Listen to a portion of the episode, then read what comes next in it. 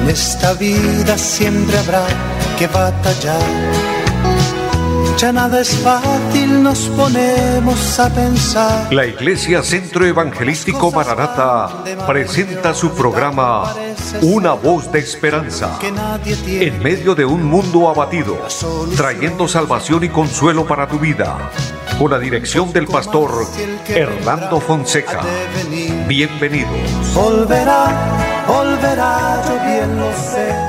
Muy buenas tardes a todos amables oyentes, es un gusto saludarles, bendiciendo el nombre maravilloso del Señor y por supuesto dándoles la bienvenida a este su programa, Una voz de esperanza. Hoy con los servicios técnicos de nuestro amigo André Felipe, a quien le doy un saludo especial, y quien les habla, su pastor y amigo Fernando Fonseca. Es un gusto también saludar a todos los que nos siguen a través del Facebook, a través de las redes sociales, y las personas que nos ayudan a compartir la programación. Es un trabajo muy agradable, muy especial porque estamos así llevando la palabra bendita del Señor.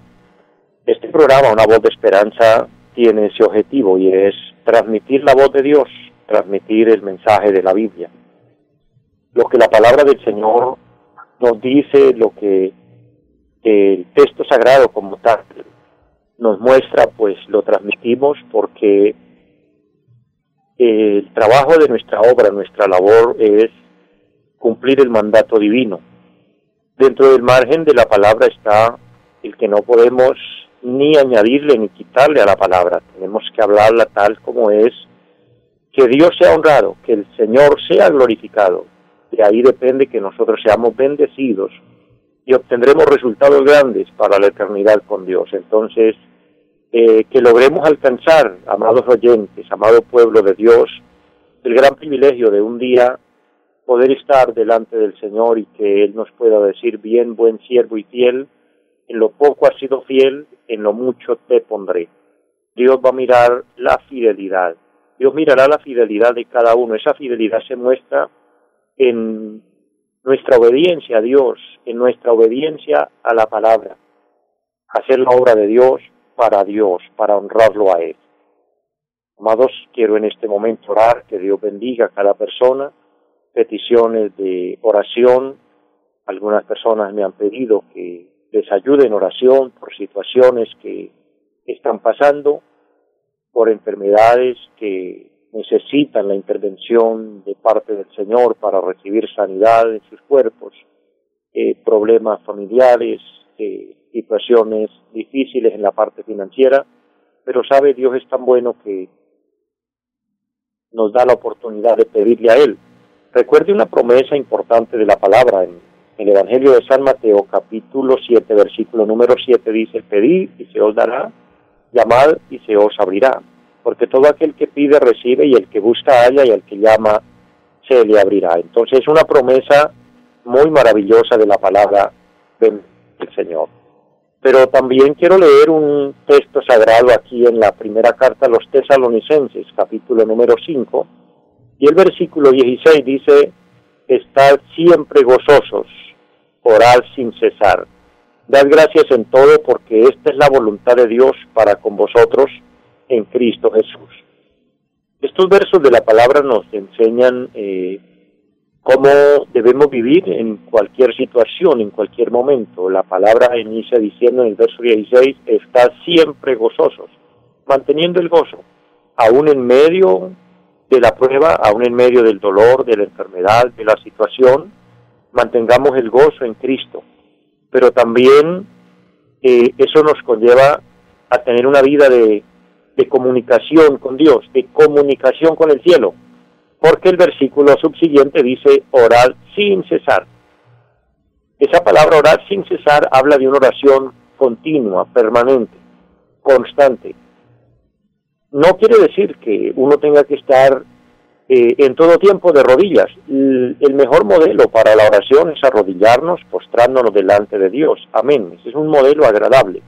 Pero la oración es hablar con Dios, así que podemos hablar con Dios eh, como lo hacía el rey David, muchas veces desde su lecho, aún estando en su descanso, oraba y hablaba con Dios al despertar en la mañana. Obviamente, no pasar por alto eh, la mejor posición en la oración, que es arrodillarnos, pero aún en el trabajo, aún la hermana eh, allá en su cocina haciendo sus oficios, mujer de Dios o caballero, usted que también le gusta la cocina, amén, allí también usted haciendo su oficio en la cocina, puede estar orando, hablando con Dios, pidiendo a Dios bendición, en la oficina, en el taxi, en el lugar donde estemos, el Señor se glorifica en los campos, allí en el lugar que usted labora, los que nos oyen desde los campos, habla con Dios, ora.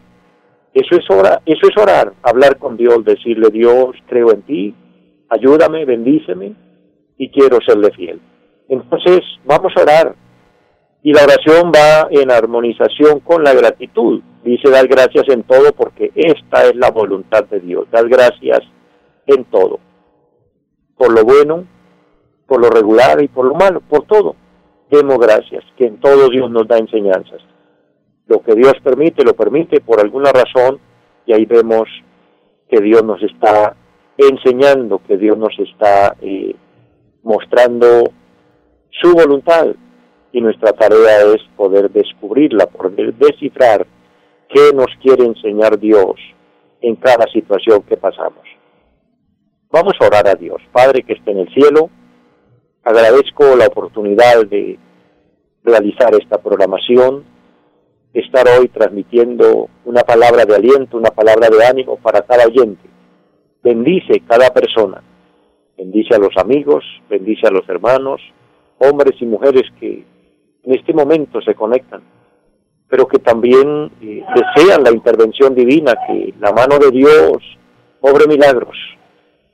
Eterno Señor, aquel que está enfermo, pido para que en su infinita misericordia tú le sanes. Aquel que tiene problemas, dificultades, adversidades, interviene, Señor. Padre, aquel que está triste, consuélale. Personas que están en una necesidad financiera difícil, en una estrechez. Familias que obviamente es entendible por esta situación, están golpeadas en el área eh, financiera, con compromisos, con necesidades serias en sus hogares. Pero acudimos a ti que eres la fuente de la bendición, porque tú eres el dueño de todas las cosas. Por eso creemos que tú puedes glorificarse, Señor problemas familiares entre esposos, entre padres e hijos. Señor, glorifícate.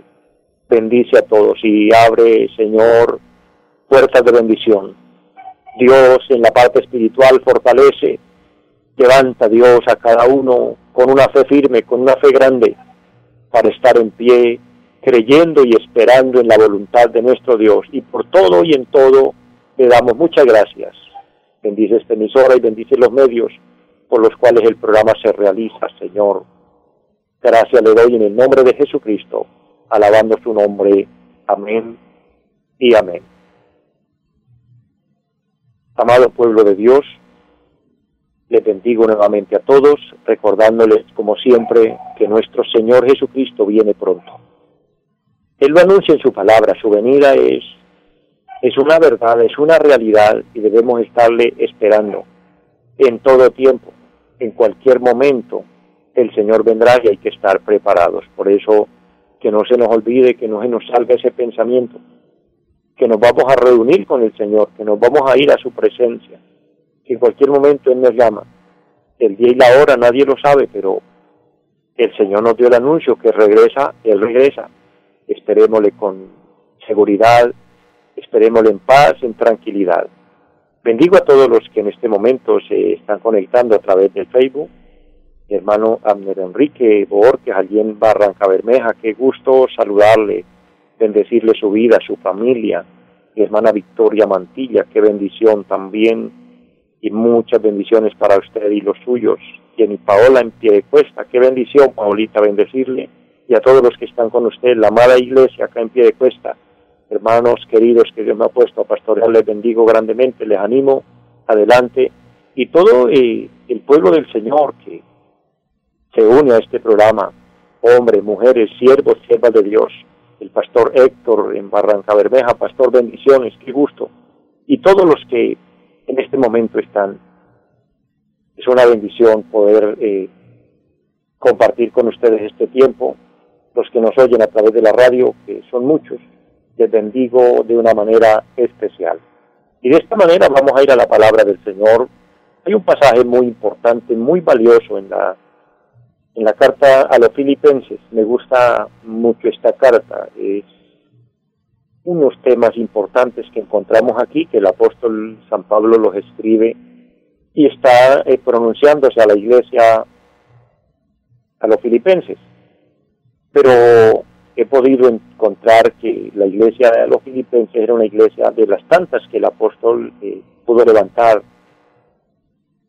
de las tantas que el apóstol pudo pastorear, Filipenses era una iglesia especial, era una iglesia pequeña en número, pero era su favorita, era la iglesia especial que él amaba mucho. Y por eso les habló unas verdades eh, sorprendentes. Y no porque hubiera favoritismo en el ministerio del apóstol, sino porque era sentir, era, el, mover de Dios a través de él para dejar esta palabra y la misma hoy nos bendice. Entonces, aquí encontramos uno de los temas grandes de la Biblia, uno de los temas sorprendentes es eh, el amor de Cristo o el trabajo que Cristo realiza por la iglesia. Ese trabajo se inicia desde la eternidad, eh, es un programa de Dios. No simplemente lo podemos ver cuando Cristo viene a la tierra y lo que Él hace, y luego lo que hace después, y aún actualmente trabaja. Todo esto lo podemos ver a la luz de la palabra, pero vamos a continuar en un orden aquí lo que encontramos en el capítulo 2 de la carta a los filipenses. Hoy continuamos en el versículo número 6 y 7. Para mejor comprensión leemos el 6 y así podemos entender el verso número 7. Dice, el cual siendo en forma de Dios, no estimó el ser igual a Dios como cosa a que aferrarse. Amados, cuando vemos eh, el versículo 6 y nos habla de que Cristo tenía la misma forma de Dios y era igual a Dios, lo vemos en coigualdad con Dios, en una de las más grandes posiciones. Aparte de que Cristo es Rey de Reyes y Señor de Señores, pero aún desde la eternidad Cristo ha sido Dios juntamente con el Padre, tiene la misma coigualdad, tiene autoridad, tiene dominio. Eso nos, nos habla de una posición grande. Cuando hablamos de posiciones, eh, o personajes que se destacan en, entre la comunidad o entre en un país, en un lugar, una persona grande, una persona con un título grande, uno la ve una persona digna de, de respeto, de admiración, de consideración, etcétera. Pero no hay personaje más grande, excepto Dios el Padre, pero no hay personaje más grande que nuestro Señor Jesucristo. Siendo en forma de Dios, o sea, Él no le pareció mucho ser lo que Él era, para bajarse a, la condición que se bajó. Porque el versículo número 7 dice, sino que se despojó. Y la palabra despojarse quiere decir eh, renunciar por un momento, hacer renuncia a su posición para bajarse. Bajarse hasta el punto de venir a hacerse siervo. Porque el texto dice, se despojó a sí mismo tomando forma de siervo. Es venir a ser servidor, uno de los pasajes notables en la Biblia es el capítulo 13 de San Juan, donde vemos a nuestro Señor Jesucristo desempeñándose como siervo, como esclavo, allí lavándole los pies a sus apóstoles, a sus discípulos. Esto nos da una enseñanza grande. ¿Quién era Cristo y cómo se veía Cristo? Cristo era digno de honra, lo es y lo será por siempre. Él merecía que siempre se le diera a él el primer lugar, merece que se le dé el primer lugar y así será por siempre. Los discípulos debían y hoy debemos honrarlo, exaltarlo, ponerlo en alto, ser él la primera persona. Pero vaya contraste grande que encontramos allí, el grande de los grandes, el poderoso de los poderosos. Él no se puso a decir y a pensar, bueno, mi posición es muy grande, mi posición es muy elevada, yo no soy cualquiera, yo soy el príncipe, yo soy el rey. No, él se despojó de la grandeza, él se despojó de lo que era para humillarse y hacerse siervo. La posición del siervo, de lavarle los pies a los discípulos, a los visitantes, como era la costumbre en Israel, era una posición de bajeza, de humillación. Porque eso era darle a entender que, los, que el que era lavado los pies era el importante, el que era lavado los pies era el que recibía honores, no el siervo, el siervo tenía que humildemente, y no era un trabajo fácil, no era un trabajo sencillo. Para la época, según la historia, utilizaban sandalias, eso significa que era un calzado abierto, y caminaban no por pavimento como hoy se camina en las ciudades, se caminaba por caminos polvorientos, donde había el polvo que salpicaba los pies.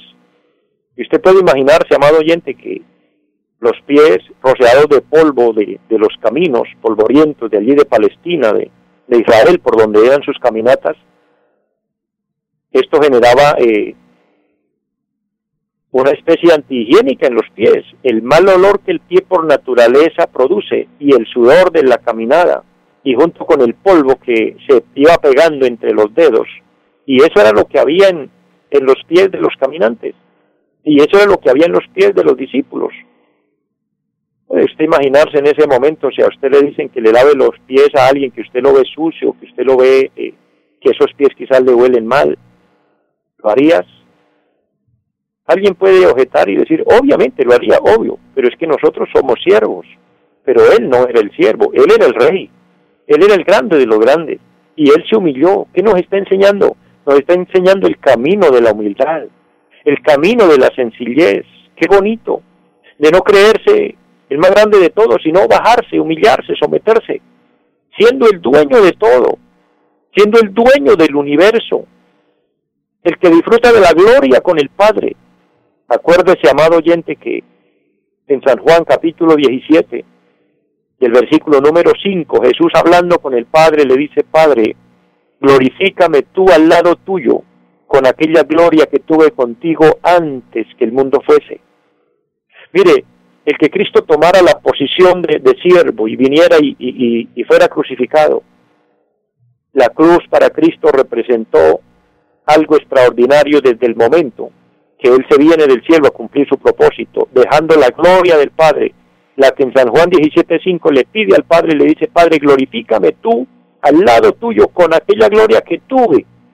O sea que en ese momento no la tenía, no porque no la mereciera, no porque no pudiera ser portador de esa gloria, sino porque Él se despojó para vivir como hombre, para vivir como humano, y sabe todo por amor a usted, por amor a mí, por amor al mundo por llevar nuestras culpas, por llevar nuestros pecados, por conducirnos a Dios.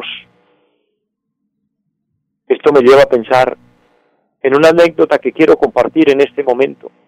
En una ocasión había un hombre que veía a un poco de aves que se acercaban a un bombillo de luz, a una lámpara donde había luz, queriendo refugiarse en una tormenta que estaba cayendo fuertemente, el aguacero era duro y el el aire y la situación era difícil y las aves querían acercarse y refugiarse allí donde había esa luz, pero no se atrevían a entrar y el hombre quería hacerlas entrar, pero cuando él salía, ellas se espantaban y se iban porque le daba miedo. Obviamente las aves le tenían miedo a la persona, lo veían todo raro.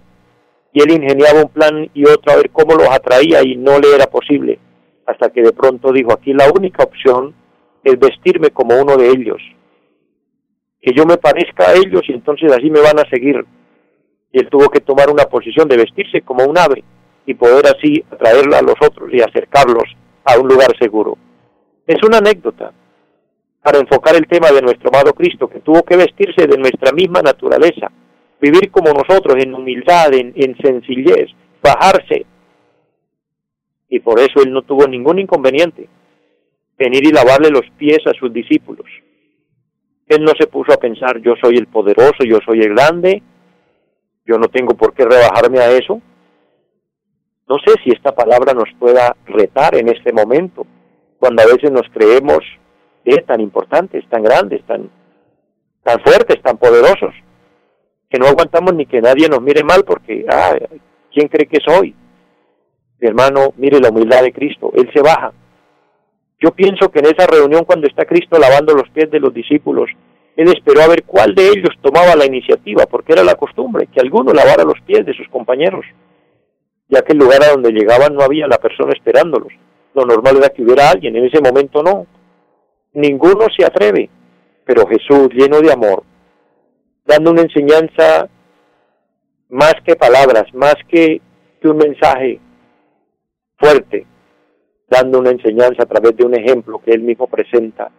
Él se humilla, toma forma de siervo y se baja, y humildemente comienza a lavarle los pies a sus discípulos, como diciéndoles, ustedes son importantes, ustedes son valiosos. Querido hermano, querido amigo que me oye, cada servicio que usted presta para alguien, Dios lo está viendo como una persona que le está lavando los pies a un discípulo. Recuerde el tema que nos agrada, el tema de las recompensas. San Mateo capítulo 10, el Señor Jesucristo dice, si alguno diere un vaso de agua fría a uno de estos pequeños, solamente porque es mi discípulo, le aseguro que no perderá la recompensa. Si alguno recibe un profeta, por cuanto es profeta, recompensa de profeta recibirá. ¿Qué nos está enseñando Jesús? Que lo que nosotros hacemos en favor de alguien, que esa generosidad, ese amor, y hoy, mis amados, podemos verlo en muchos, personas que saben que su hermano, que su compañero tiene necesidad de algo y le comparten de lo que usted tiene. Mi hermano, usted no está haciendo otra cosa que lavar los pies de los discípulos, usted está haciendo la labor de siervo, está haciendo la labor de Cristo aquí en la tierra usted está sirviendo con lo que Dios le ha dado. Cuando usted le brinda un plato de comida a alguien, cuando se le brinda una posada a alguien porque la necesita, a un hermano, a un hombre, a una mujer de Dios porque lo necesita, cuando se hace algún trabajo, algún esfuerzo por la obra de Dios para apoyar la obra de Dios, estamos sirviendo, siendo útiles, estamos haciendo el trabajo de siervos. Porque alguien puede decir, y a mí que a mí nada me interesa eso, pero cuando usted se interesa, como Cristo se interesó por hacer la labor de siervo, estamos cumpliendo una labor de humildad, de sencillez, y ahí estamos honrando al Señor. Y recuerde que la palabra dice, le aseguro que no perderá la recompensa. Se hizo semejante a los hombres, hecho semejante a los hombres. El versículo dice, y estando en la condición de hombre, verso 8, se humilló a sí mismo, ya se bajó de su gloria se despojó de todo. Por eso recordemos, amados, que cuando venían los soldados romanos a echar mano de Jesús, y Pedro vio que venían en, posición amenazante a llevarse a su maestro, y Pedro desenvaina su espada y le corta la oreja al, al soldado romano. Jesús le dice, Pedro, guarda la espada, porque al que espada mata, a espada muere. Y fue y milagrosamente le colocó la oreja otra vez al siervo, lo entregó sano. Y Jesús les dijo, yo he venido a cumplir una obra, he venido a cumplir una labor, pero ustedes saben que yo podría en este momento orar a mi Padre y Él me daría doce legiones de ángeles y me libraría de esto, pero entonces ¿quién cumpliría esta labor del Salvador? ¿Quién lo salvaría? Así que estando en la condición de hombre se humilló a sí mismo él tenía todo el poder, la autoridad, el respaldo completo para haberse defendido las veces que fuera necesario, pero él se entregó porque quiso, él sufrió porque quiso, él derramó su sangre por voluntad propia, sabe, porque en cada gota de sangre que él derramaba pensaba en el pecador que lo necesitaría. Podemos transportarnos en este momento al pensamiento de nuestro amado Cristo y pensar, Él lo hacía por mí, personifique esta palabra, usted diga, esa sangre vertida era por mí. Yo lo utilizo aquí utilizándolo personalmente, usted lo puede utilizar personal. El Señor derramaba sangre por cada uno de nosotros, por usted, amado oyente. Esa sangre corría y vertía en la cruz para darle perdón, remisión de pecados, darle limpieza espiritual y así darnos entrada al cielo. Qué grande, qué poderoso es el amor de Cristo.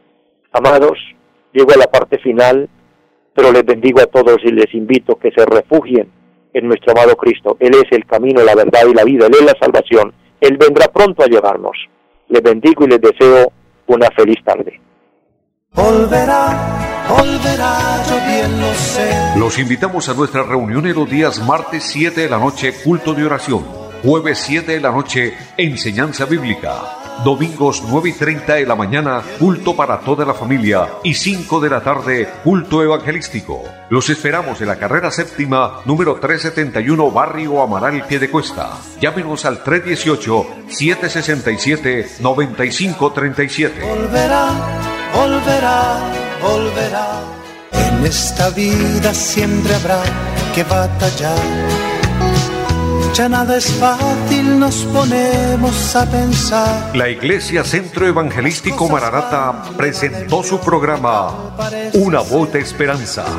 Los esperamos en nuestra próxima emisión. Volverá, volverá, yo bien lo sé. Y mi alma ya se desespera por volar.